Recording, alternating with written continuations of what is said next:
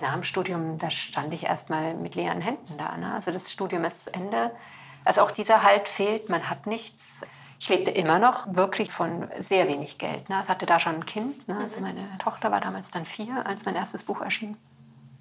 Das war nicht fein. Also war keine, war keine schöne Zeit, finde ich, so im Nachhinein. War echt schwer. Wirklich in Armut eigentlich, muss ich sagen, damals in Leipzig. Man trinkt keinen Kaffee in einem Kaffeehaus, man fährt auch nicht Straßenbahn. Also es geht einfach gar nichts. Ne? Es ist so auf Kante gestrickt und da kam der Dreh einfach mit der Veröffentlichung.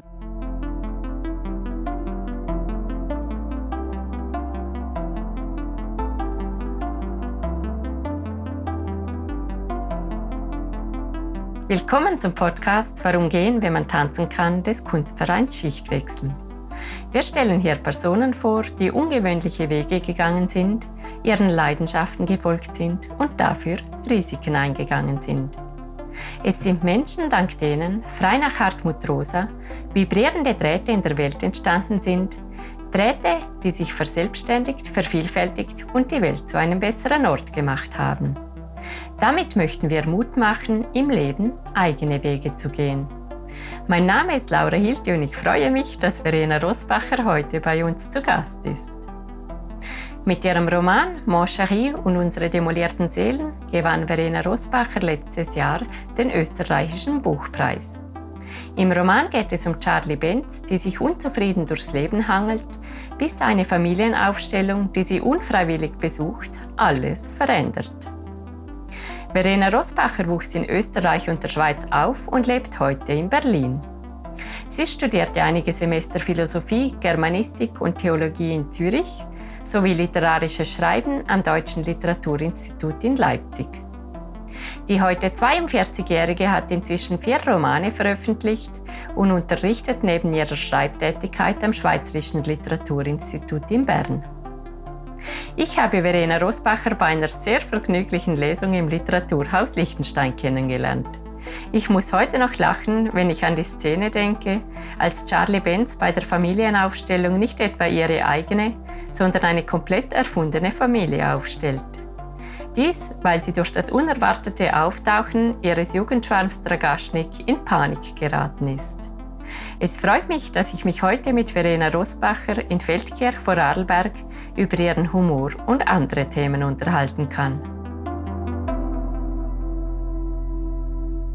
Ein paar Worte vorneweg. Handke sagte einmal, über Sexualität gebe es nichts zu schreiben. Er sagte, auch im Kino schaue er immer weg. Sexszenen würden alle erniedrigen, die Zuschauer wie die Darsteller. Handke und ich sind, weiß Gott, nicht immer einer Meinung, aber in dieser Sache muss ich ihm auf die Schulter klopfen. Manchmal frage ich mich, ob es einfach ein riesengroßer Irrtum ist. Ob alle Filmemacher denken, meine Zuschauer wollen Sex, also muss er rein. Dabei will vielleicht kein einziger Zuschauer diesen Sex, aber alle müssen halt damit leben. Ich frage mich, ob auch jeder arme Schriftsteller sich denkt, ach herrje, schon wieder hunderte von Seiten, ohne dass zumindest onaniert wurde, das kauft doch kein Mensch. Ich frage mich, ob es ein bisschen ist wie bei des Kaisers neue Kleider. Alle haben sich darauf geeinigt, dass der Kaiser Kleider anhat. Keiner traut sich zu sagen, dass der Kaiser nackt ist und keiner traut sich zu sagen, dass Sexszenen einen nur demütigen.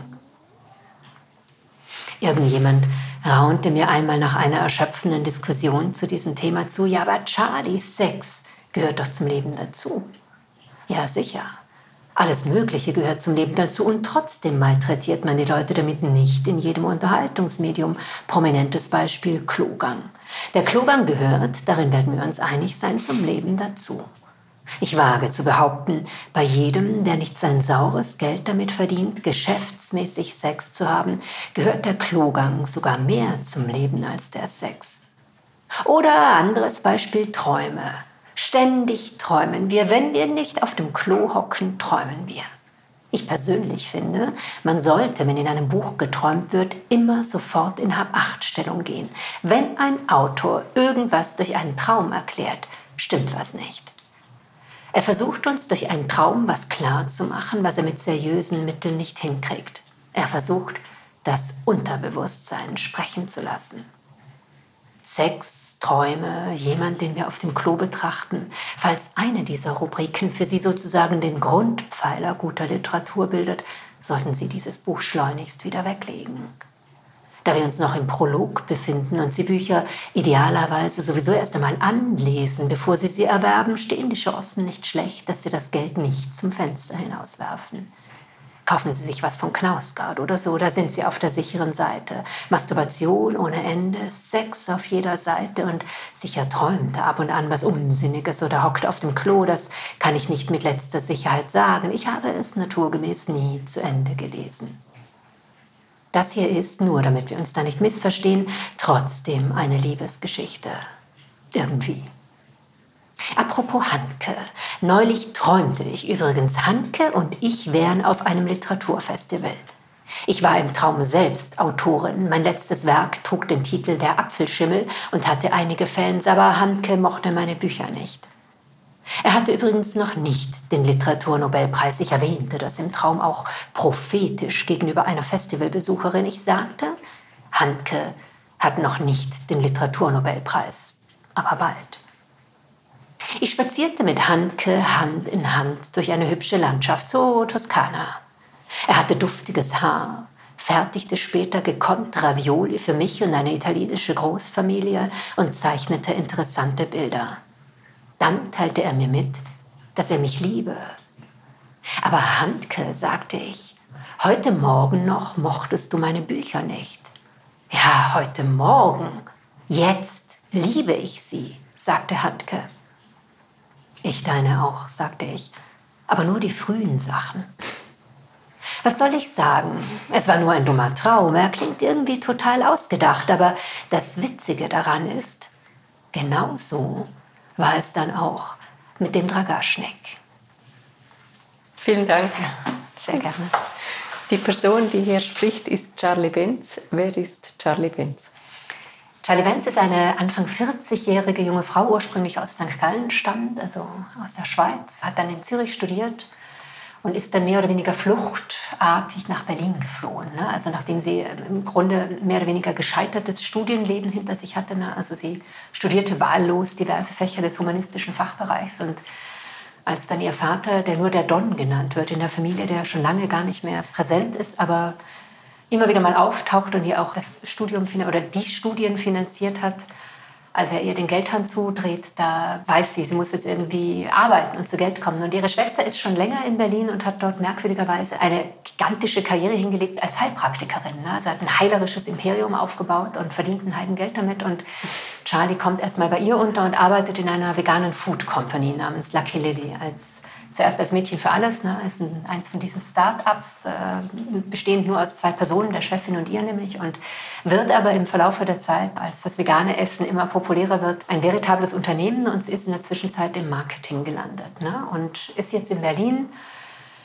und merkt jetzt so mit Anfang 40, dass ihr langsam die Luft ausgeht. Ne? Also sie hat als Single immer das passabel bis wirklich gut hingekriegt, war nicht unzufrieden und merkt jetzt, dass sie nicht nur allein ist, sondern einsam. Ne? Also es fehlt ihr nicht nur an einem Partner, sondern auch an, an Freunden. Also sie hat sich irgendwie in einer Situation manövriert, die sich eben nicht mehr gut anfühlt. Und das ist so die Ausgangslage für unsere Geschichte.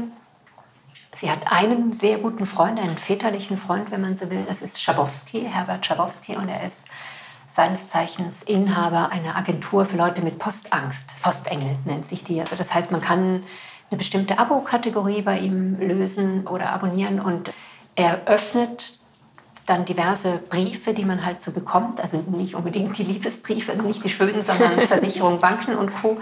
Und äh, öffnet sie nicht nur, sondern bearbeitet sie auch. Ne? Also bis hin zu Telefonaten mit diversen Institutionen und auch Behördengänge, so es nötig ist. Ne? Und zum Abo dazugehört, dass er einen belehrt, ne? dass man alle zwei Wochen kommt man und, und wird sozusagen herangeführt, dass man irgendwann selbstständig seine Post öffnen kann. Und Charlie möchte das gar nicht. Ne? Sie möchte nicht belehrt werden. Sie möchte, dass Herr Schabowski bis ans Ende ihres Lebens diese Post für sie öffnet. Sie möchte gar nicht in die Situation kommen, das zu können und hat mit ihm ausgemacht, ja gut, ich komme, aber wir können über alles Mögliche reden, aber nicht über meine Post. Und das tun sie dann auch. Ne? Sie reden über alles, was in ihrem Leben so eine Rolle spielt. Und unter anderem erzählt sie ihm von einem Geschenk, das ihre Schwester Sibylle ihr gemacht hat. Sie schenkt ihr immer was Heilerisches zum Geburtstag. Ne? Und lauter Quatsch, den sie nicht möchte. Aber da sie so eine von diesen All-You-Can-Eat-Personen ist am Frühstück, na, die, obwohl sie keinen Hunger mehr hat, das Buffet stürmt, ja, weil es einfach gratis ist oder weil es halt included ist, macht sie natürlich auch jedes von diesen Geschenken. Und diesmal hat sie eine Familienausstellung geschenkt bekommen, also eine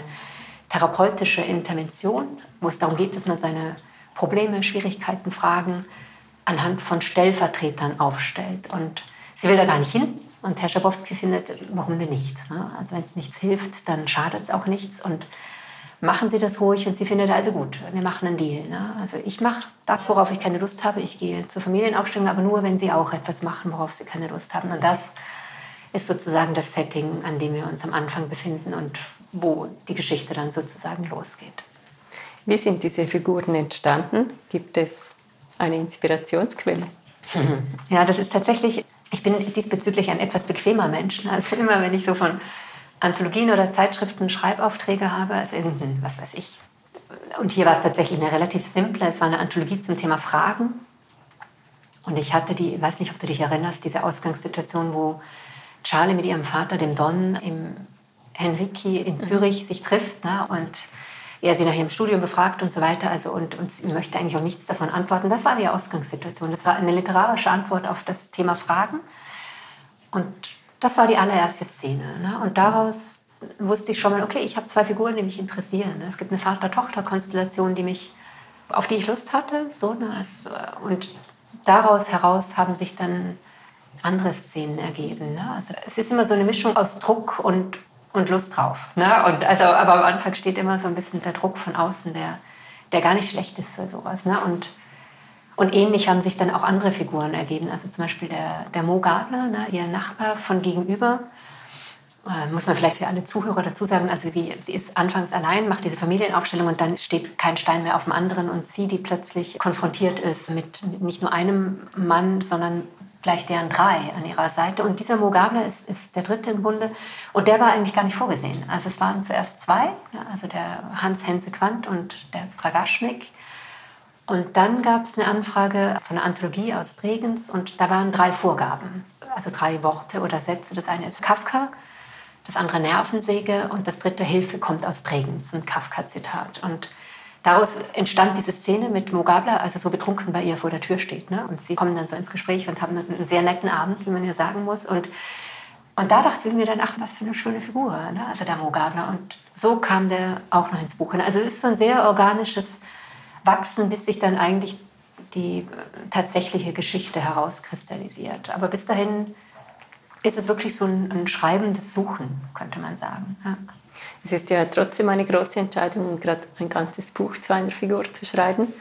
Weshalb wolltest du diese Geschichte erzählen von dieser Charlie Benz, die ja doch sehr anders ist als du, könnte man sagen? Ja, das kann man wirklich sagen. Wobei das ist lustig, gell, dass bei, bei Lesungen, ich hatte vorher immer männliche Protagonisten und nie hat mich irgendjemand darauf angesprochen, ob ich irgendwas gemein hätte mit meinen Protagonisten. Und und jetzt, so, ich habe das erste Mal eine weibliche Figur, kommt das immer. Ne? Also mhm. wie viel von der Verena Rosbacher steckt eigentlich in der Charlie Benson? Ich muss sagen, deutlich weniger als in meinen männlichen Protagonisten. Mhm. Also für mich hat das nie eine Rolle gespielt, weder im Lesen noch im Schreiben. Ne? Also ich kann mich genauso gut mit einem männlichen Erzähler identifizieren wie mit einer weiblichen Erzählerin. Aber gut, das scheint irgendwie so ein Thema zu sein. Und das habe ich gemerkt, dass das dann immer wieder so an mich herangetragen wurde. Und von wegen mhm. können Sie keine Frauen, Frau Rosbacher. Ne? Das ist, okay. und das das hat mich, ich habe immer gesagt, na klar kann ich Frauen, habe dann aber schon gemerkt, doch, ich habe wirklich viele Männer ne? und bis in die Nebenfiguren hinein. Und das war dann selber schon so ein Ehrgeizding, dass ich mir dachte, mal gucken, ne? also was, wo, was ist das eigentlich ne? und warum, warum vermeiden, oder vermeiden, ich hätte das gar nicht bewusst vermieden, sondern es, es unterläuft mir eigentlich eher. Und habe schon gemerkt, es hat was mit Humor zu tun. Ne? Also Humor spielt eine zentrale und eine wichtige Rolle in allen meinen Büchern und Dafür gibt es im weiblichen Humor in der Literatur gibt's relativ wenig Vorbilder. Ne? Also das Frauen sind oft, sie leiden, sie sind Opfer, sie sind krank, sie bringen sich um, sie haben diverse Probleme, unter anderem mit ihrem Frau sind und so weiter. Das hat mich alles nicht interessiert. Ne? Also ich, ich wollte im Grunde eine genauso coole und witzige und, und blöde und äh, Figur als Frau, wie ich sie auch als Männer hatte. Ne? Die sind ja alle nicht perfekt mitnichten. Mhm. Ne? Sie sind, und gerade in ihrer Unperfektion haben sie mich immer interessiert. Und das war eigentlich so der, ja, der Ausgangspunkt für diese Charlie Benz, ne? dass ich wirklich gucken wollte, geht das auch mit einer Frau? Und ich fand es am Anfang echt schwer. Also es gab wirklich immer wieder so den Punkt, also erzählerisch kommen ja immer wieder so Probleme auf einen zu. Ne? Man muss sie halt irgendwie lösen. Bei jedem Problem dachte ich mir, ach komm, ich nehme doch einen Mann. Ne? Also das war wirklich so ein, das hat mich selber ein bisschen erschüttert, aber so ist es. Ne? Also ich merke, gerade wenn man so eine traditionelle Lesetradition hat wie ich, also eine sehr klassische, dann dann ist die voll von Männern. Ne? Also nicht nur von männlichen Autoren, sondern eben auch von männlichen Protagonisten. Das macht was aus, so das ist das eine.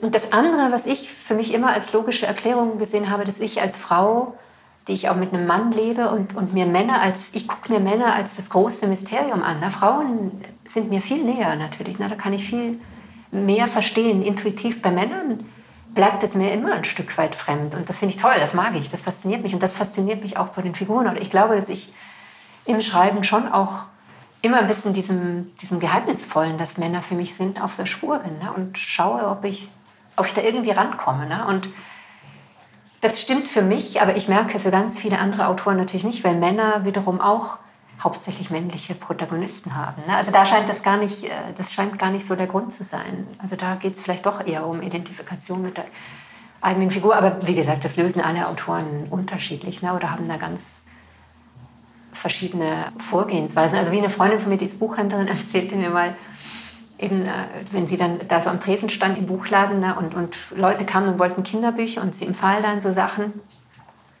Und die haben Jungs, Söhne, die lesen sollen und dann ist da eine weibliche Hauptfigur, also ein Mädchen. Nein, das kann ich meinem Sohn nicht. Also das, wenn ein Mädchen die Hauptfigur ist, das kann ich nicht vorlesen und so. Und sie meinte dann, hä, ich bin in den 80er Jahren nur mit Jungsgeschichten sozusagen mhm. aufgewachsen. Ne? Ob das Michel von Lüneberger oder was auch. Also da gab es schon ab und zu mal Mädchen wie Pippi Langstrumpf und so weiter, aber da waren viele Jungs. Hat mich das irgendwie gestört? Nein. Ne? Also ich konnte das genauso lesen. Aber umgekehrt scheint es ein Problem zu sein für viele. Also das ist schon noch sehr in den Köpfen so drin. Ne? Also wo ich mir eigentlich immer wünschen würde, dass das weniger eine Rolle spielt. Ne? Dass wir uns nicht so sehr über Geschlechter definieren. Aber das ist auch gerade, finde ich, so mit aktuellen Diskussionen, sei es ums Gendern oder was, es scheint eigentlich immer noch mehr in den Fokus zu rücken dadurch. Ne? Also dass es, dass es wie nochmal betont wird. Ne? Und ich bin da, also ich denke da sehr anders darüber. Ne? Es ist für mich eine, eine ganz andere Herangehensweise. So. Könntest du das erläutern? Ja, ich, ich glaube wirklich nicht, dass irgendwem geholfen ist, schon gar nicht den Frauen, dadurch, dass immer die weibliche Form genannt wird. Ne? Also das Gendern ist ja quasi wirklich so ein großes Ding, also wo ich immer finde, mich interessiert Symbolpolitik null. Ich will die Fakten, ne? ich will gleiches Recht, gleiches Geld. Das interessiert mich. Ob man mich dann Autorin nennt oder Autor, ist mir echt wurscht. So, jetzt mal ganz runtergebrochen ist das eigentlich so das, das Ding. Und ich finde, es spielt auch nicht eine Rolle, ob ich, ob ich eine Frau bin, die schreibt, oder ob ich ein Mann bin. Ne? Kann sein, dass ich andere Themen habe, das weiß ich nicht mal. Aber eigentlich finde ich, ich würde mir wünschen, dass das eher in den Hintergrund rückt. Ne? Genauso wie Hautfarbe, Rasse, Religion und so weiter. Das sind alles Sachen, wo, wo ich persönlich finde, also wir sollten uns eher auf die Basics, die uns alle verbinden, irgendwie einigen und fokussieren. Ne? Und, und dieses Diversifizieren, ne? also was im Moment ja sehr stark ist, ne? dass man quasi jede Untergruppe sollte so ihr eigenes Recht, ihren eigenen Raum haben und so weiter. Ich ich sehe das nicht als Lösung. Also ich sehe da nur sehr viele Probleme auf uns zukommen. So, das ist so meine, meine Sicht auf die Dinge. Aber bis zu gewissen Grad ist das ja passiert, weil es einfach keine Gleichberechtigung gibt. Also wie würde die denn hergestellt werden? Du denkst, das passiert einfach automatisch? Nein, ich glaube nicht automatisch, aber nicht über Worte. Also ich, ich glaube auch, dass Sprache mächtig ist, aber sie ist nicht magisch. Ne? Also meine Mutter war eine von diesen sehr frühen Feministinnen in den 80er Jahren und da ging es schon quasi um weibliche Formen und so weiter. Und wirklich, wo ich in der Zwischenzeit finde, steckt euch die weiblichen Formen sonst wohin. Ne? Aber das Geld stimmt immer noch nicht. Ne? Also da geht irgendwas schief, finde ich. Und ich finde schon in Diskussionen, ne? also wenn es geht immer um Zeit und Raum, wenn eine Diskussion stattfindet. Ne? Und wenn, je mehr Zeit sozusagen darauf verwendet wird, dass wir uns zuerst mal darüber einig werden, wie wir eigentlich miteinander sprechen, desto weniger Zeit bleibt für die Realität, jetzt mal blöd gesagt, ne? oder für das, was wirklich in der Realität eine Auswirkung hat. Und das, denke ich, ist schon, es ist ein bisschen eine Blasengeschichte. Ne? Also an den Unis ist das ein ganz großes Thema. Ne? Und das Gendern hier und das Gendern da und, und diese Untergruppe muss irgendwie noch, ganz ehrlich, im Volk ist das nicht, das sind nicht die Probleme, die sie haben. Ne? Also wenn Frauen Kindergärtnerinnen sind und Krankenschwestern und sonst was, Sie haben ein reales Problem, nämlich dass ihre Kinder nicht betreut sind, dass die Väter nicht normale Karenzmonate kriegen. Also dass es so ist, dass du wirklich als Paar entscheiden kannst, wer bleibt zu Hause, weil das Geld das gleiche ist. Das sind die Sachen, die wirklich nach wie vor ungelöst sind. Und da finde ich das andere dann immer wie so ein bisschen ein Ablenkungsmanöver. Ne? Und jetzt mhm. die, es wird groß, was für die Frauen getan wird, gendern.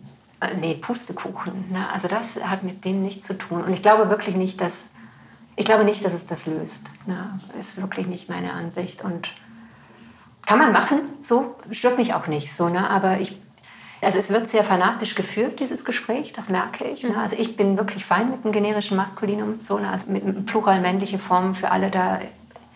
Mich stört das null, so einfach gar nicht, weil ich auch wirklich finde, mit meinem Selbstbewusstsein muss es echt schlecht bestellt sein, wenn ich mich durch eine männliche Form durcheinander bringen lasse. So, ne? Das ist so. Und ich denke, darum geht es eher, ne? also so eigentlich an den Punkt zu kommen, wo man nicht ständig verletzt ist von allem. So, und das ist aber im Moment sehr im Schwange, ne? dieses ich fühle mich verletzt. Damit ist ja jedes Gespräch immer beendet. Ne? Also ich mhm. fühle mich verletzt, weil du dies sagst, ich fühle mich verletzt, weil du jenes nicht sagst oder weil du mich da nicht mit und so weiter. Und da würde ich eigentlich lieber, ich würde lieber darüber reden, ja, warum, warum fühlen sich denn alle so schnell verletzt immer und was kann man eigentlich dagegen tun? Ne? Also dass dieses Selbstbewusstsein so ein bisschen stärker ist. Weil an und für sich ist es ja so, ne, wenn, wenn du mich eine blöde Kuh schimpfst und ich, ich setze mir diesen Hut auf, so, ne, dann ist es entweder so, dass offensichtlich mein Nervenkostüm wirklich schwach ist. Ne? Und entweder ist es so, du willst mich verletzen, dann tust du es sowieso. Ne? Also ob ich mhm. dir jetzt die blöde Kuh verbiete oder nicht, aber deine Gedanken oder wie auch immer, die sind sowieso so. Oder aber es unterläuft dir einfach. Ne? Also wenn wir im Streit sind und du mhm. sagst, du blöde Kuh, ne? und dann ist es aber auch nicht bös gemeint und ich finde, dann kann ich im ersten Fall kann ich eh nichts machen. Mhm. Na, wenn du eh die Einstellung hast, dann, dann ist das. Im zweiten Fall kann ich, finde ich, die Großherzigkeit haben, zu sagen, okay, es war im Streit, es ist dir rausgerutscht, wie auch immer. Ich, ich muss da jetzt nicht ewig beleidigt sein. Und, und so sehe ich es ein bisschen mit den Gendern. Also gerade wenn, wenn das ältere Männer betrifft, na, die das wirklich nicht, äh, die haben das nicht auf dem Schirm, da denke ich mir, okay, es ist in der Regel nicht bös gemeint, das ist eine andere Generation, na, die sind anders sozialisiert. Wenn es bös gemeint sein soll, lach sie an und nimm es nicht persönlich und, und sonst sei so großzügig und, äh, und sag, alles okay. So, also das wäre für mich eigentlich eine insgesamt freundlichere Methode, damit umzugehen in, in dieser Gesellschaft. Ich mag diese Opferhaltung überhaupt nicht, die gefällt mir nicht. Also in, egal worum oder um, um wen es geht. So, das liegt mir wirklich fern. Ja. Also dann bräuchte es eher Schulfächer wie eben, wie man sich nicht verletzen lässt, als wirklich, Schulfächer wirklich. Gendern. Für eigentlich, ja. eigentlich ist das, finde ich, viel eher das Thema. Ja. Ne? Also das, dass das Selbstbewusstsein gestärkt ist, na, egal was ich für eine Hauptfarbe habe, was für ein Geschlecht ich habe, wie auch immer, dass wie klar ist, mir fährt so schnell keiner an Karren. Mhm. So, ne? Einfach weil wie die Buddhisten immer sagen, du kannst nicht deine Umwelt ändern. Du kannst nur dich ändern in dieser Umwelt. Weil die Umwelt, die ist böse oder gemein oder, oder wie auch immer. Und also dieser Gedanke ist für mich schon maßgeblich, muss ich ehrlich sagen. Daran habe ich mich immer ein bisschen gehalten oder versuche es. Ne? Es gelingt auch nicht immer, aber das ist mein Streben. So, ja. Hattest du dieses Selbstbewusstsein immer schon oder ist das für dich auch eine Erkenntnis, die du im Laufe der Zeit gewonnen hast? Hm. Ich glaube, das ist schon etwas, was sich verändert, so mit dem Alter. Ne? Und also ich würde sagen, in, in, meiner Jugend war es eher Größenwahn. Ne? Das, das, das, rettet einen ja manchmal so über, über so ein paar Untiefen hinweg. Also wo ich mir im Nachhinein auch denke, also auch wie ich Autorin geworden bin, mit was für einer Selbstverständlichkeit ich davon ausging, dass das so sein wird und dass ich damit mein Geld verdienen werde und so weiter. Also das war war irgendwie wie unangefochten, aber das so im Nachhinein denke ich, so ein bisschen mehr Bescheidenheit hätte schon wohlgetan. So, ne? Aber es ist, um irgendwo hinzukommen, gar nicht so schlecht. Ne? Und grundsätzlich war es, glaube ich, schon ganz gut immer. Ne? Also mein, mein Selbstbewusstsein, aber eben mit, eher mit den Ausschlägen in die falsche Richtung. So. Also wo ich finde, Demut ist nicht ganz falsch so, ne? in, in vielen Dingen, aber ich hatte nie grundsätzliche Zweifel so, ne, an mir oder an dem, was ich mache. Und ich glaube, das ist ganz gut, ne, für Jungs wie für Mädchen. Also, dass, dass sie sich irgendwie wohlfühlen mit sich. So, ne? das, doch, das war eigentlich immer, ja. Und das bezieht sich auch auf Schreiben. Also, dass du schreiben willst und auch davon leben kannst und Schriftstellerin wirst, war für dich nie eine große Frage, dass das auch klappt.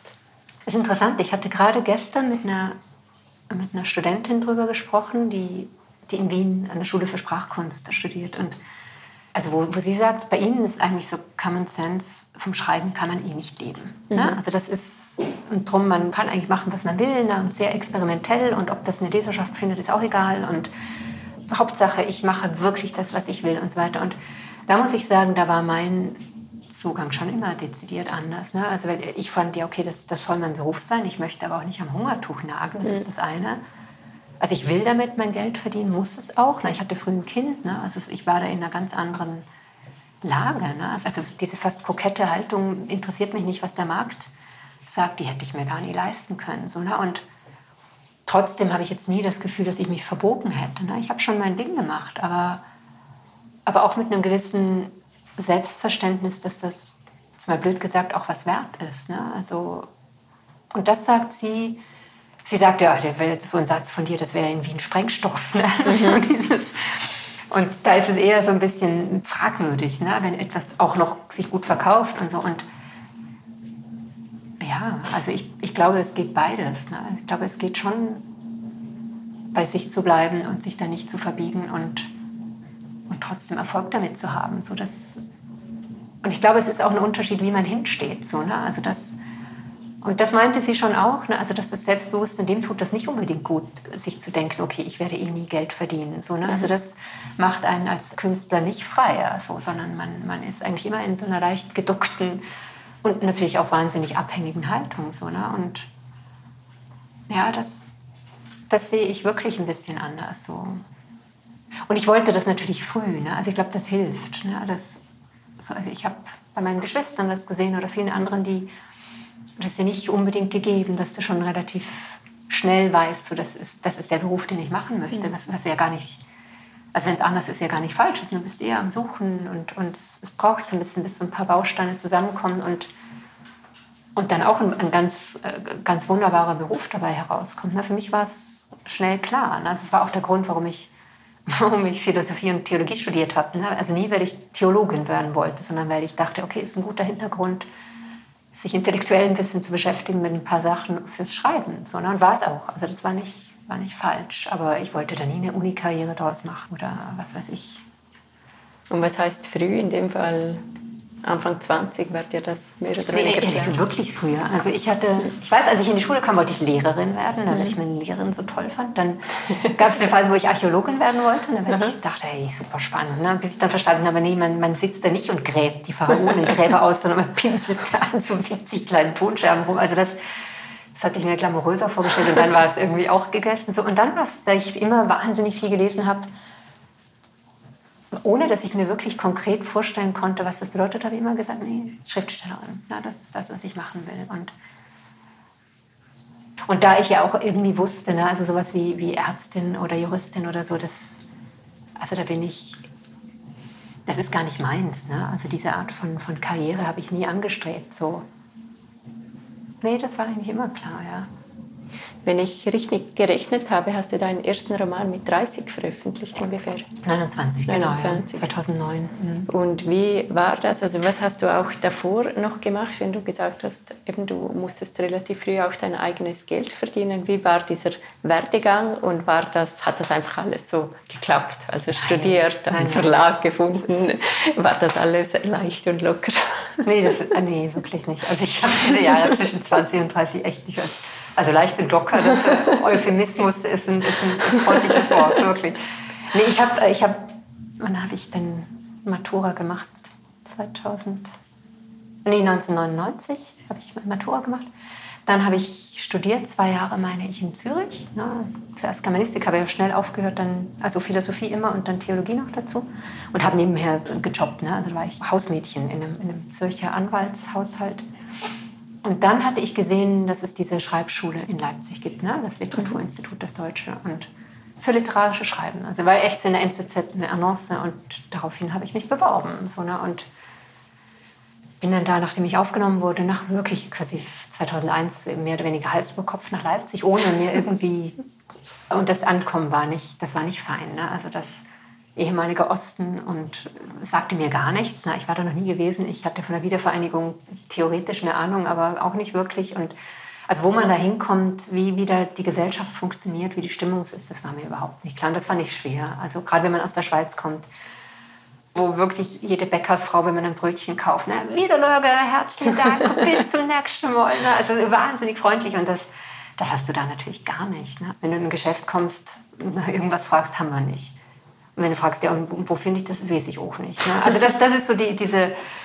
Und da, wenn du alleine und neu in der Stadt bist, wo du merkst, du kannst nirgendwo irgendwie stößt du auf irgendwie freundliche, freundliche Aufnahme. Das, das fand ich wirklich schwierig. Und das Literaturinstitut war, also das war schon gut für mich da zu sein, aber auch nicht nur einfach. Ne? Also da, so der Fight äh, in, in den Besprechungen, der ist nicht ohne. Ne? Also wenn man funktioniert ja im Grunde so, dass man da im, im Seminar die, die eigenen Texte bespricht. Ne? Also mhm. die, die anderen äh, lesen die und man bespricht die miteinander. Und, aber es war gut, also da war ich damals noch zu Diplomzeiten konnte man auch noch sehr lange eingeschrieben sein. Also war ich, war ich sehr lange Studentin und, und habe in der Zeit, also meine Diplomarbeit, meine Abschlussarbeit war mein erster Roman, mhm. also Verlangen nach Drachen.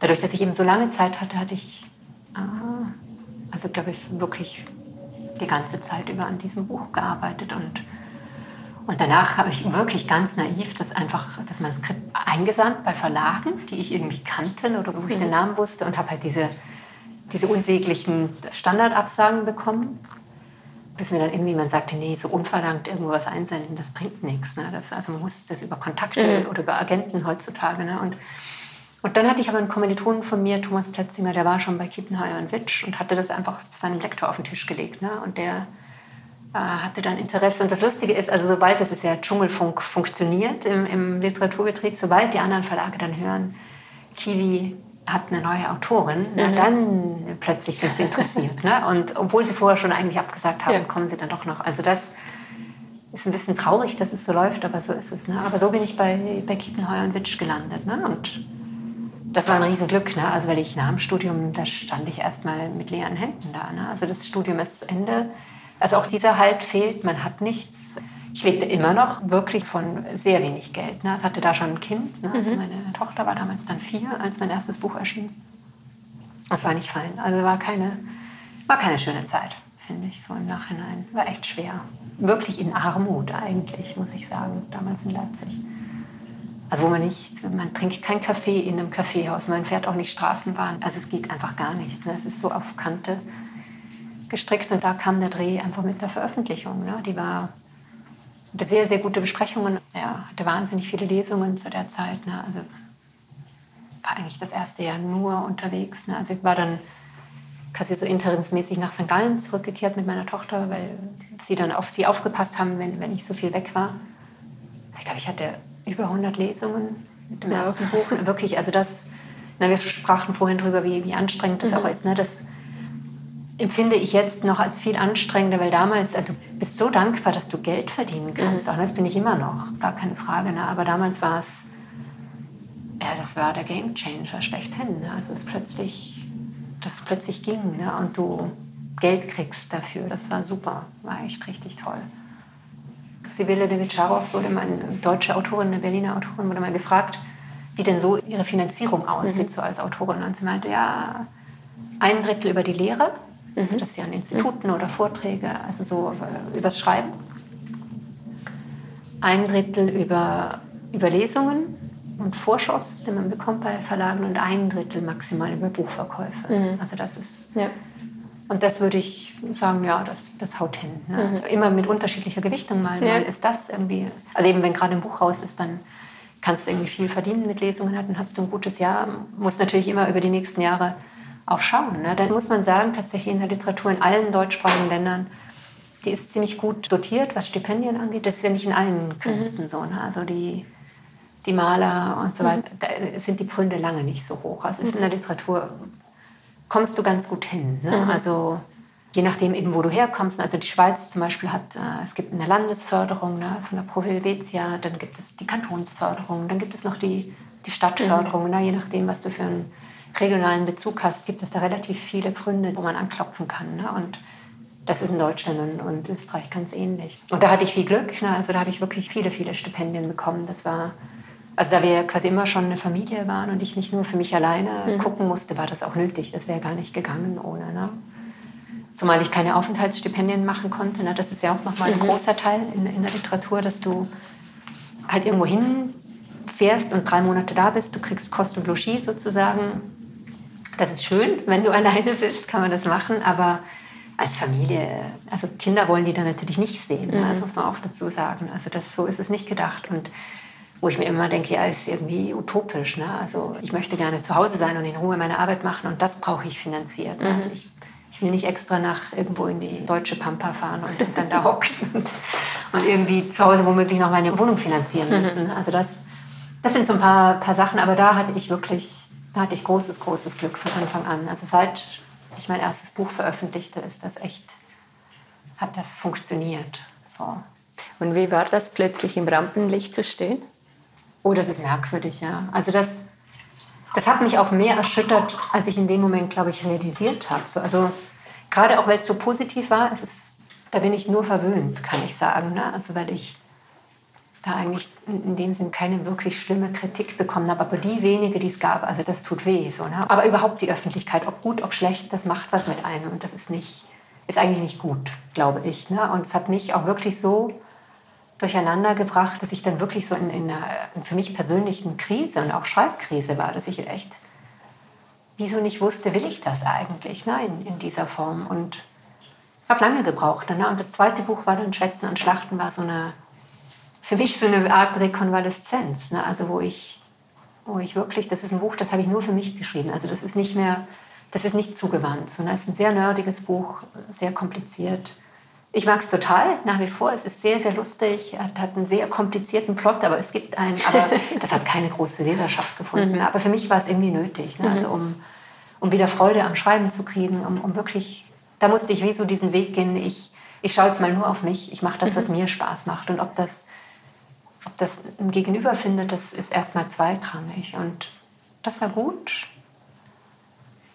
Und dann, danach kam wie so wirklich so das, das Auftun von mir, ne? dass ich wirklich merken konnte, okay, das, das ist jetzt erledigt. So, und jetzt möchte ich aber gerne Bücher schreiben, die, die wirklich im Dialog sind mit, mit Lesern. Ne? Also die nicht narzisstisch mit mir selber beschäftigt sind, sondern die, die anders funktionieren und wo, wo mich bestimmte Sachen interessieren, was Spannung angeht, wirklich was den Aufbau von einer Geschichte angeht, was einen guten Plot angeht, also diese ganzen Sachen, die man so in der Unterhaltungsliteratur, da gehört das hin, ne? in der sogenannten ernsthaften Literatur, die, diese Unterscheidung wird ja im Deutschsprachigen sehr stark gemacht, ne? dieses U und E. Äh, also wo, wo es immer ein bisschen heißt, ne, wenn, wenn etwas wirklich tiefgründig ist, dann darf es eigentlich nicht unterhaltsam sein, dann muss es auch ein bisschen anstrengend sein zu lesen. Und das, ich ganz ehrlich, das lehne ich ab. Ne? Also ich finde das auch ein bisschen eine bequeme Haltung, ne? weil es ist, also quasi innerlich zu schreiben, das, das sage ich aus eigener Erfahrung, das ist auch leicht. Ne? Aber dass dieses Innerliche auch noch so ist, dass es, dass es gut erzählt ist und trotzdem noch diese Tiefe hat, das ist schwer. Ne? Mhm. Und, und ich finde, darum bringt man sich ein bisschen, wenn man sagt, so bäh, ne, zu diesem Unterhaltungsthema. Also das ist im, im englischen Raum ja gar nicht. Ne? Also weder die Amerikaner noch die Engländer haben das. Für die ist, ist die Mischung völlig selbstverständlich. Ne? Also das äh, darfst tiefschürfende und auch schwierige, von Thema her schwierige Bücher schreiben und das trotzdem einen Page-Turner draus machen. So, ne? Das, mhm. Also im Deutschsprachigen schwierig.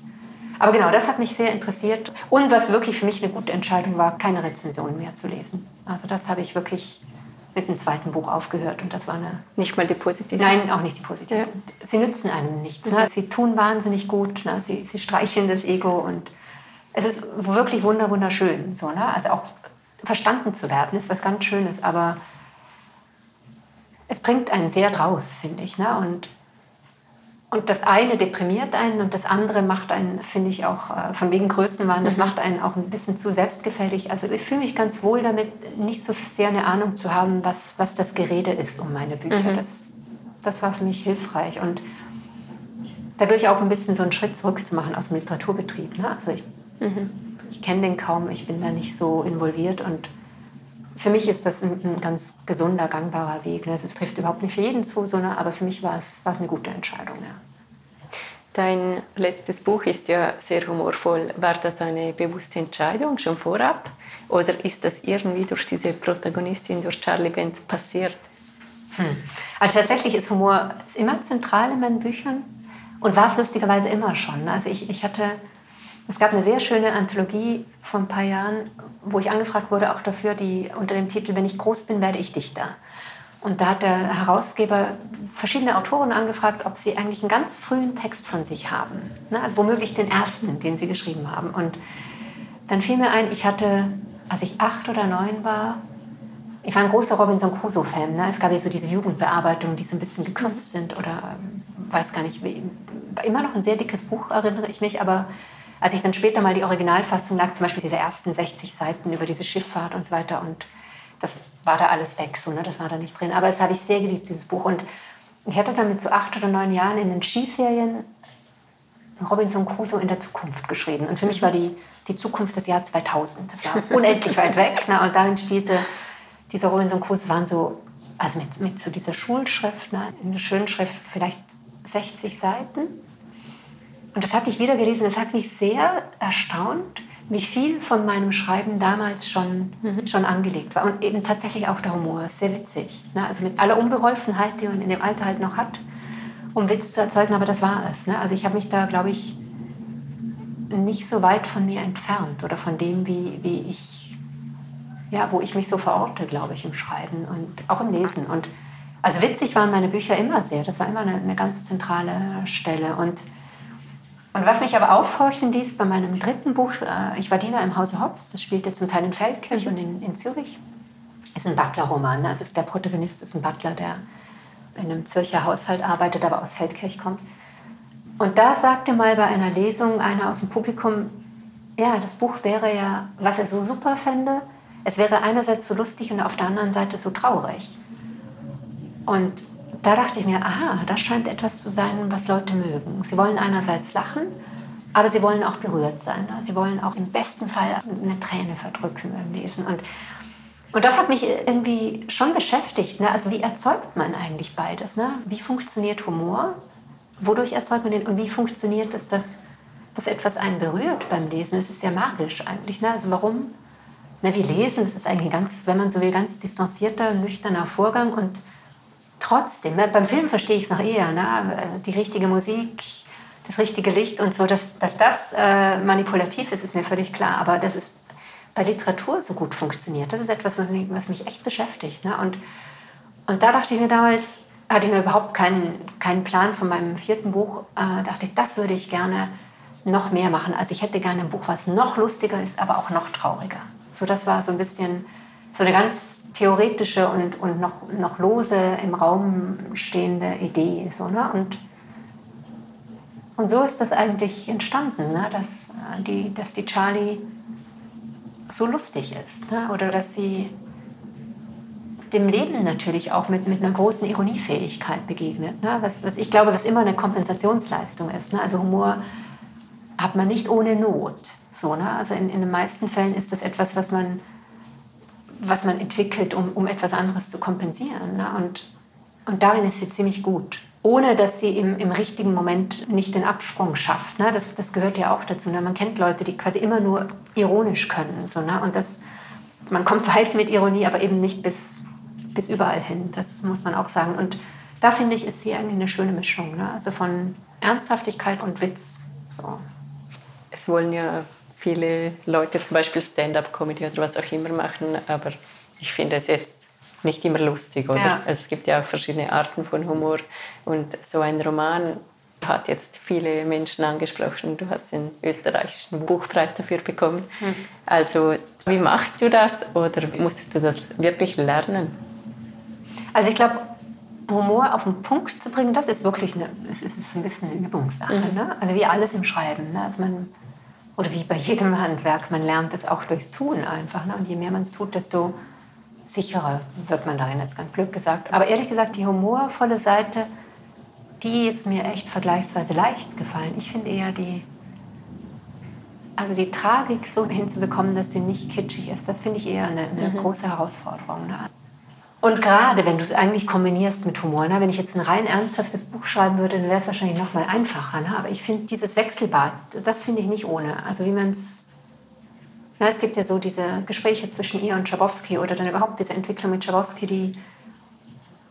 Es war mir natürlich wichtig, dass die ernst ist ne? und mhm. dass man die... dass man spürt, um wie viel es da geht. Und das fand ich nicht einfach. Die Geburtsszene auch zum Beispiel. Ne? Mhm. Also die die kriegt man nicht weggelacht. So, so ist das halt nicht, wenn Kinder zur Welt kommen. Und Und da habe ich mich immer davor gescheut. Ne? Also das, ich wusste immer, äh, dass, mich, dass mich das sehr interessiert, ob man das eigentlich literarisch hinkriegt, weil ich finde, in der Literatur gibt es nicht viele gute Geburtsszenen. Ne? Also entweder sie sind super dramatisch ne? und gerade haben noch Mutter und Tochter oder Mutter und Sohn knapp überlebt. Ne? Und, und nur weil quasi das ganze Krankenhaus rotiert ist und so. Aber eine gute Geburt, die trotzdem sie gut und in dem Sinn unkompliziert ist, in dieser ganzen Heftigkeit, die eine Geburt bedeutet, da kenne ich in der Literatur kaum Beispiele dafür. Und ich verstehe auch ein bisschen warum, weil es ist wirklich, ich finde es nicht leicht. Äh, aber das hat mich interessiert. Also das war wie so eine Herausforderung, die ich mir selber gestellt habe, ob man das hinkriegt. Ne? Geburt und Tod, das mhm. sind so die zwei Sachen im Buch, die, vor denen hatte ich schon Angst. Ganz sicher, ja. Also die fand ich schwer, fand ich beide schwer. Ja. Es ergibt sich ja dann diese extrem schöne Freundschaft zwischen Charlie Benz und Herr Schabowski.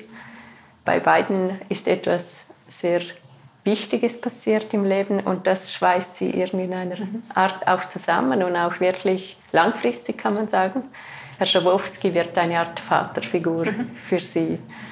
Und ja, das würde man sich eigentlich im realen Leben auch wünschen, oder? Dass es nicht nur mhm. die Blutsbande sind, Absolut, sondern dass andere Menschen eine solche ja. Rolle im Leben einnehmen können. Ja. Und trotzdem passiert es eigentlich nicht so oft, oder? So das ist wirklich erstaunlich, ja. Also das ist auch etwas, was man bei Lesungen oft die Leute sagen, Mensch, so einen Schabowski hätte ich auch gerne in meinem Leben. Ne? Also das, und ich kann das voll unterschreiben. Ne? Also wenn ich tatsächlich finde, ne, also das Blut wird immer ein bisschen, das wird ein bisschen überstrapaziert. Ne? Also das kann gut gehen, das ist schön, wenn das so ist in Familien, dass die reinen Blutsbande, dass die so taugen äh, zu einer engen Beziehung, ist aber mitnichten selbstverständlich. Ne? Und, und ich persönlich glaube wirklich, es geht eher um, um eine Entscheidung füreinander. Ne? Also mhm. das, äh, um die Zugewandtheit, um die Liebe, um die, um die Präsenz, um die Fähigkeit und auch den Willen dazu, Verantwortung zu übernehmen. Und, und dann glaube ich tatsächlich, dass es keine Rolle spielt, ob man blutsverwandt ist oder nicht. Ne? Aber wie du sagst, ich finde auch, im, im realen Leben äh, passiert das erstaunlicherweise relativ selten, wiewohl ich sehe und, und wahrnehme, dass die, die Bedürftigkeit eigentlich auf allen Seiten groß ist dazu. Ne? Aber da scheint so eine Hemmung zu sein und, und schlussendlich reduziert sich es dann doch immer wieder auf die Kernfamilien. Und was ich persönlich wirklich, also bei der Art, wie wir eigentlich Leben führen, na, ich selbst ja auch quasi nicht mehr da, wo meine Familie wohnt. Ne? Ich bin mhm. weit weg und spätestens wenn man Kinder hat, wird das super anstrengend, ne? weil du, du kannst eben nicht einfach schnell mal deine Mutter anrufen und sagen, du kannst mhm. mal einspringen oder zu deiner Schwester sagen, du, ich kann nicht mehr, kann ich dir die Kinder vorbeibringen und so weiter, sondern du musst das eigentlich, müsstest das eigentlich mit Freunden auffüllen. Und dafür haben wir eigentlich wenig Vorbilder. Ne? Also manchen gelingt das, ne? so ein gutes Netz aufzubauen, wo du wirklich, wo es keinen Unterschied mehr gibt, ob das eigentlich Verwandte sind oder nicht. Aber bei den meisten ist es nicht so, wie ich das wahrnehme. Also du kannst es dann bezahlen ne? mit Babysitter mhm. oder Leihomas, ne, denen du was gibst, aber dass du wirklich eine, eine feste, verträgliche und zuständige Gemeinschaft findest, fernab von Verwandtschaft, das ist nicht so, nicht so selbstverständlich.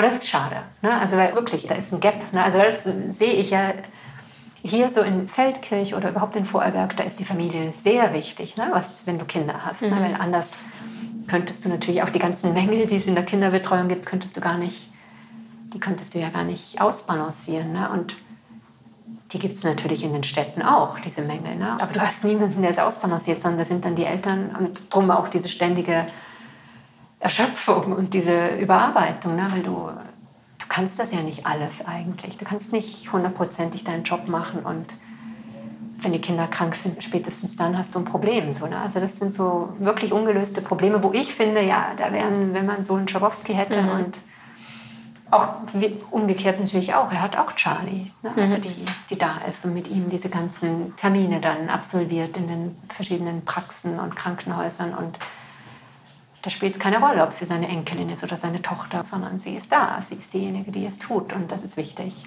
Das zählt unterm Strich. Ja. Ich fand interessant, dass du gesagt hast, es gibt keine Vorbilder man geht Partnerschaften ein und das quasi ist ja eine gesellschaftliche Norm, das mhm. wiederum heiraten, was auch immer, das mhm. macht man und das ist auch ein Commitment füreinander. Mhm. Aber bei Freundschaften, die behält man sich immer so ein bisschen vielleicht oberflächlich, dass man mhm. jederzeit raus kann. Absolut, genau. Also das ist wirklich ein Problem, ja. Und das ist vielleicht schon, muss man auch dazu sagen, da sind Kinder natürlich ein, starkes Band. Ne? Also das ist ja, glaube ich, auch bei Scheidungen ist das lustigerweise, wie war das genau bei Scheidungen, wenn das Paar Kinder hat, das macht die Scheidung gar nicht so kompliziert, sondern der gemeinsame Besitz. Oder? Also das ist das, woran es dann irgendwie auseinandergeht. Aber an und für sich ist es schon so, sobald du gemeinsam ein Kind hast, verfolgst du sehr starke gemeinsame Interessen. Ne? Und mhm. das ist egal, ob du verheiratet bist oder nicht, wie du sagst, das ist ein Commitment, das gilt. Ne? Und sowas unter Freunden, was soll, was soll das sein? Ne? Also was ist diese starke Bindung? Ne? Also das ist ja eine, wenn man so will, eine Kopfsache, ne? mhm. die man wo man sich entscheidet dafür, zuständig zu sein. Und ja, das, also ich finde, es gibt wenig, wenig Vorbilder dafür. Leute, die das gut lösen. Also fallen mir weniger ein, ja. Und bei dir selber, also hast du so etwas schon erlebt oder wolltest du mit diesem Buch auch eine Utopie schaffen und ein Vorbild quasi erzeugen, damit man wie vielleicht sich auch mal im Umfeld fragen kann, wer ist denn mein Herr Schabowski oder wer könnte das sein, ohne dass es gerade eine schwere Krankheit oder eine mhm. Schwangerschaft braucht. Aber tatsächlich, das Wort Utopie trifft es eigentlich ganz gut. Ne? Eine Utopie ist ja nicht etwas, was eins zu eins umgesetzt werden sollte oder muss in der Zukunft. Es ist eine, es ist eine Idee. Es ist eine positive Idee, wie eigentlich Gemeinschaft gelingen könnte. Ne? Und ist eher so rumgedacht. Ne? Also überhaupt das ganze Setting dann da in Bad Gastein, wo sie so aufeinandertreffen, was so eine zum Teil familiär gebunden, zum Teil nicht, aber sie sind Familie. Ne? Und sie haben da alle ihren Platz und mit einer sehr großen Großzügigkeit, finde ich. Und das, äh, das ist eine Utopie. Ja? Also das ist nicht etwas, was ich, also ich kenne es äh, problembehaftet aus anderen Konstellationen, aber ich wollte es tatsächlich als Hoffnungsstrang sozusagen mhm. ans Ende dieses Buches stellen. Das war mir schon wichtig. Ja vielleicht, wenn wir alle lernen würden, nicht immer verletzt zu sein. Das wäre mal eine gute Grundlage.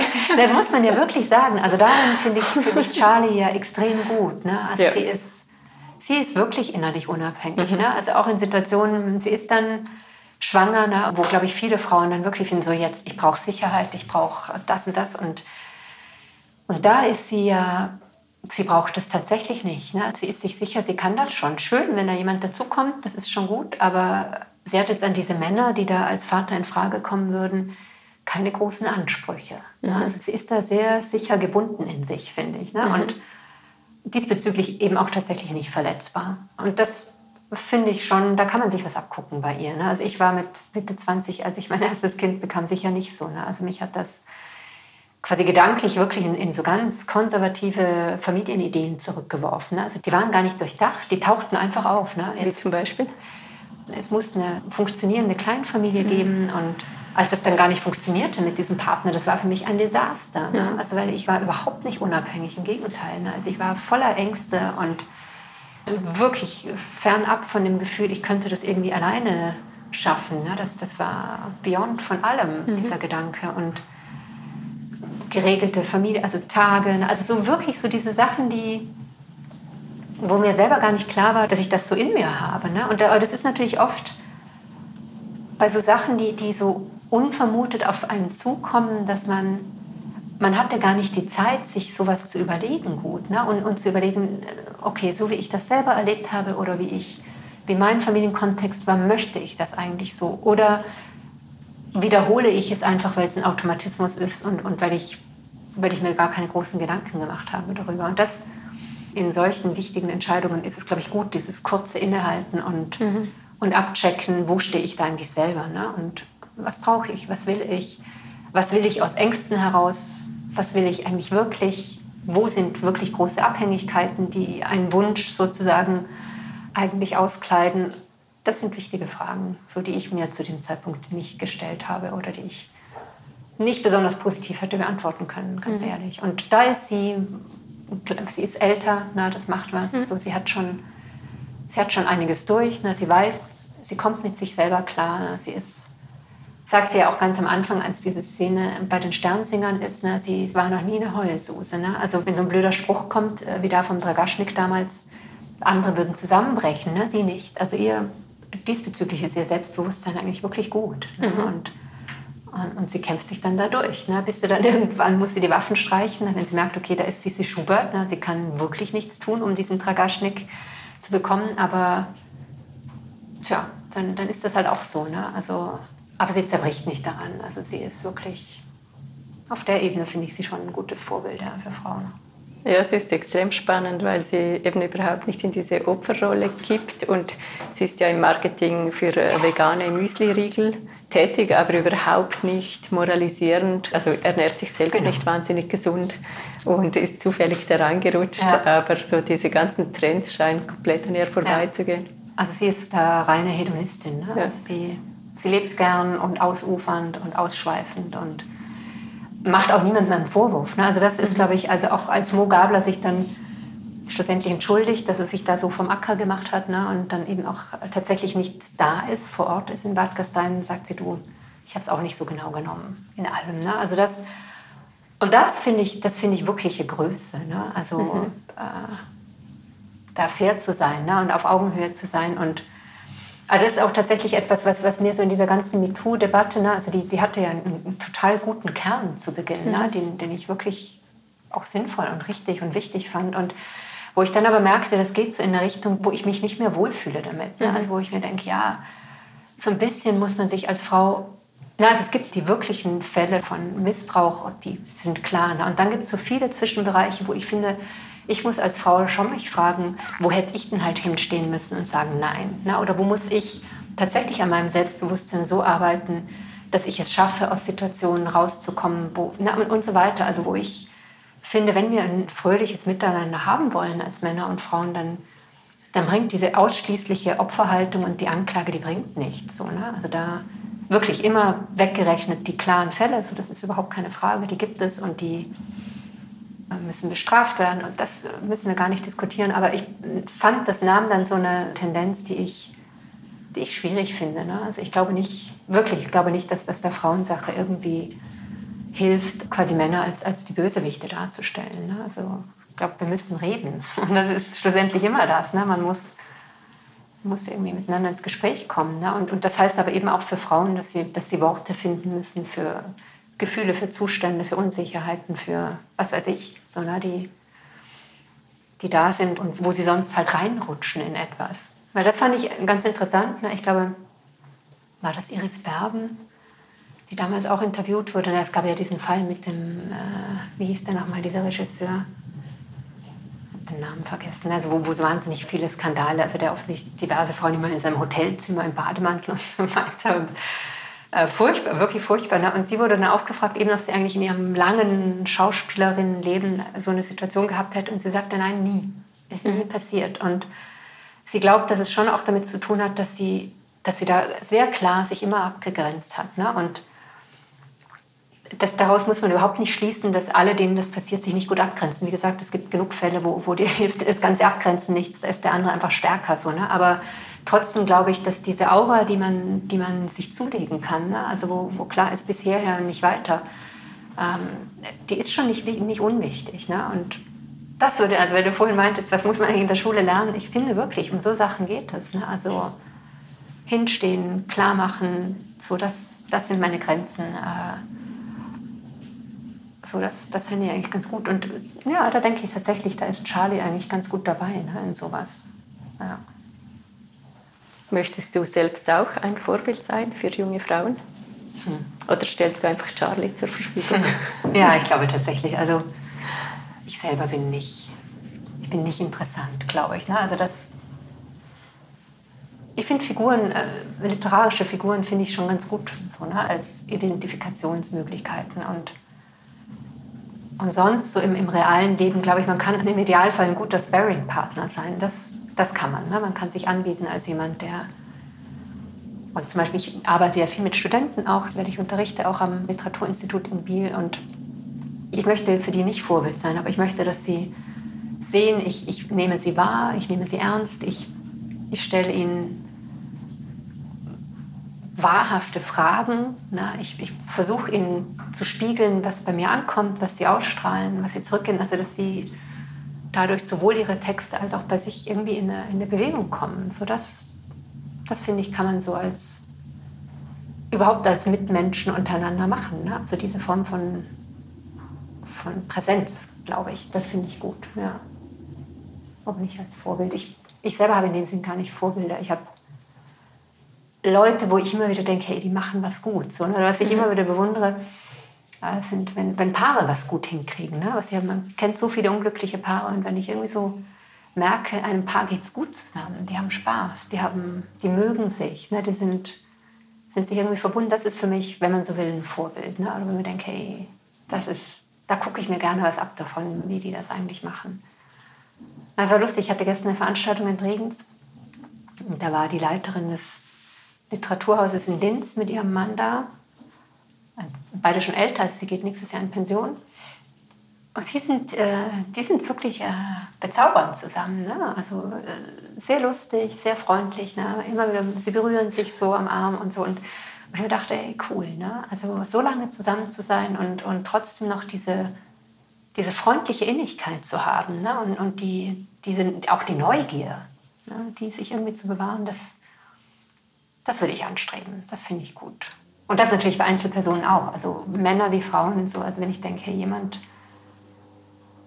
hat irgendwie was geschafft, so, ne? also gar nicht äh, leistungsmäßig, gar nicht finanziell oder so, sondern wirklich so von, von dem, wie er sich gibt. Ne? Die, die Leiterin am, am, Literaturinstitut in Biel, Marika Farina, bei ihr finde ich, wie sie eigentlich wirklich so ihre Mitarbeiter leitet, dieses Institut führt, mit den Studenten einen Umgang hat, das finde ich richtig gut. Ne? Also da gucke ich mir gerne was ab. So, mhm. Ich schaue immer wieder, wie löst die eigentlich so Situationen. Das sind so Sachen, ja, die, nie in allem. Ne? Also mhm. so, aber, aber man, ich finde, man guckt sich immer so bestimmte Seiten heraus bei Leuten. Ich wollte sowieso zum Schluss noch fragen, was du vorhast in Zukunft, also abgesehen vom Abgucken von guten Dingen. Hm. Wo stehst du beruflich? Woran arbeitest du im Moment? Ah, ich wollte eigentlich schon längst am, am nächsten Buch eigentlich mhm. dran sitzen und merke, das hat sich jetzt wirklich ein bisschen also ganz in, in, allerbester Weise durch den österreichischen Buchpreis ein bisschen verzögert, weil ich einfach wirklich viel unterwegs bin und viele Lesungen habe und viele Anfragen für alles Mögliche, das Hörbuch jetzt eingelesen habe für, für das letzte Buch. Also das merke ich, das kostet alles ganz schön Zeit. Ne? Und ich, ich brauche so ein bisschen die Ruhe. Ne? Wir sprachen vorher darüber, eine Lesung ist ja nicht nur diese zwei, drei Stunden an einem Abend, sondern du bist in der Regel einen Tag unterwegs, dann hast du die Lesung, dann bist du am nächsten Tag wieder unterwegs. Das das schlaucht schon ganz schön so. Ne? Also das ist echt, frisst viel Zeit und schlaucht und brauchst danach immer wieder so einen halben Tag, na, wenn du drei, vier Tage unterwegs bist für Lesungen, brauchst du wieder so einen halben bis einen ganzen Tag, wo du so zu dir kommst. Ne? Und dann steht wieder alles Mögliche an und dann bist du schon wieder unterwegs. Also das finde ich fürs Schreiben nicht wahnsinnig zuträglich und da hoffe ich, also bei allem, wie ich das super finde, dass das gerade gut läuft und, und da wirklich so viel Interesse besteht, aber sobald sich das wieder so ein bisschen beruhigt, finde ich ganz gut, mich wieder in Ruhe ans Schreiben zu setzen. Also das, ohne dass das jetzt schon spruchreif wäre ne, oder ich sagen könnte, das ist das nächste Buch, davon soll es handeln, aber es braucht so ein bisschen die Muße und die Langeweile, dass Ideen überhaupt kommen. Ne? Das, ist, das ist tatsächlich so und das geht nicht, wenn man so viel opert. Ne? Genau, und sonst habe ich wenig Pläne. Also es wird sich, glaube ich, an meinem Leben jetzt nicht groß was, groß was verändern oder nee, glaube ich nicht. Also. Aber das Schreiben, das ist nach wie vor. Das bleibt, ja. Das bleibt. Vielen herzlichen Dank für dieses Gespräch, Verena. Danke dir. Herzlichen Dank.